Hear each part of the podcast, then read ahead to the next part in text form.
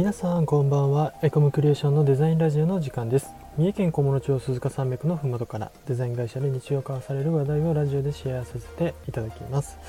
えー、本日土曜日の担当はデザイナーの西尾です。よろしくお願いいたします。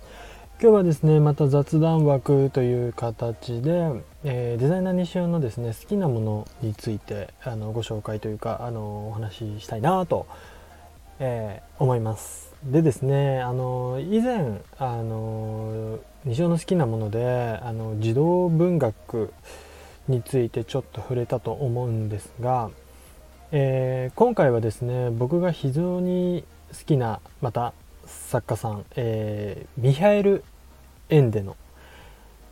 えー「果てしない物語」っていう本なんですけれどもこれがですね本当に僕大好きであの映画の方の名前をご存知の方は多いと思うんですが「えー、ネバーエンディングストーリーの」えーとまあ、一応原作というか原案というか、えー、になった、えーと、お話ですね。であのまあストーリーといいますかね、あのそういった部分ももちろんあの大好きなんですけれども、えー、今日はですねその一応デザインラジオということで、えー、語りたいのはですねえー、果てしない物語の、えーと、想定ですね。あの本自体の、えー、デザインについてちょっとお話をあの、ね、したいと思います。あのハードカバー版の、えーと、デザインなんですけれども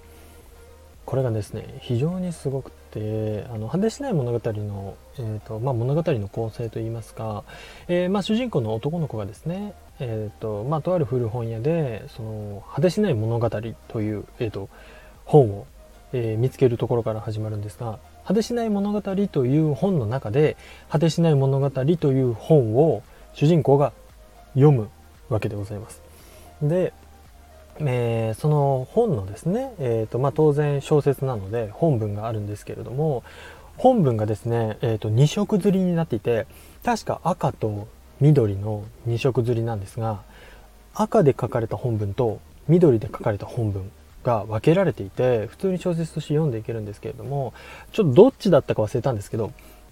確かその赤がどっちだったかな忘れちゃったんですけど赤が現実要はその現実というかその主人公が生きている世界のお話で、えー、緑がそのお話の中で読んだ「えー、果てしない物語」という本の中で起こっている内容っていうのが緑で記載されていてつまりその現実で僕たちが手に取って読む時の果てしない物語の文章っていうのは、えー、本の中の現実その主人公の世界っていうのと本の中で読んでる本の中の世界っていうので分かれていてそれがこの文章の色でですね赤緑っていうので、えーと、どっちのお話だよっていうふうに、えー、分けられています。で、えー、途中からですね主人公が、えー、完全に物語の中に中の世界に入っていってしまうんですけれども、えー、そこからその主人公がこうどうやって物語の中から、まあ、脱出するかだったりとかどうやって物語の中で関わっていくかだったりとかその現実で抱えていた問題をこうどうクリアしていくのかみたいなところが内容になっていくんですけれどもその本の構成が本当にこう素晴らしくてですねこう本当に二重構造三重構造になっていてその本の中で主人公が読んでいる「果てしない物語」という本はあれこれもしかしたら今自分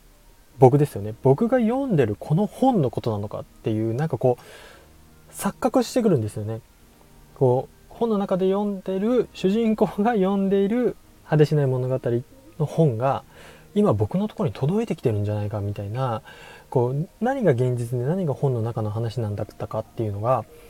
その本の構成もあってだんだんだんだん訳が分からなくなってくるんですけど、えーと、その本の中で分けられてる現実の部分と本の中の部分っていうのがだんだんだんだん自分にリンクをしてきて本で書かれているその赤色で書かれている現実のお話が僕たちにとっては本の中のお話でこう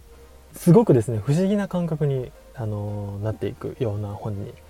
なっています。なので、えーと、こうそれをですねこの本の想定のデザイン文字の色だったりとか、えーと中にもですねいろんな、まあ、挿絵というか飾り絵みたいなのもたくさんあってですねこう非常にこう世界観をこう深く深くしていくような工夫がされている、まあ、小説でそういう本の中と自分の現実っていうのがリンクしていく体験っていうのがですねできる、まあ、なかなか、あの本当に一般の小説でも体験できないような不思議な感覚を体験できる小説ですので是非皆さんねこれも図書館とかにも結構あると思うのでハードカバー版が赤色っていうかエンジ色のこうハードのカバーの本なんですけれども果てしないミハエル・エンデの果てしない物語。是非ですねあの気になる方はご一読いただけるといいんじゃないかなと思ってます。ミハエル・エンデの作品は他にも有名なもので「モモ」っていうあの有名なですねあの小説もあったりこれ全然大人が読んでもですねあの非常に楽しい本なのでもし機会がおありの方は読んでいただけるととても嬉しく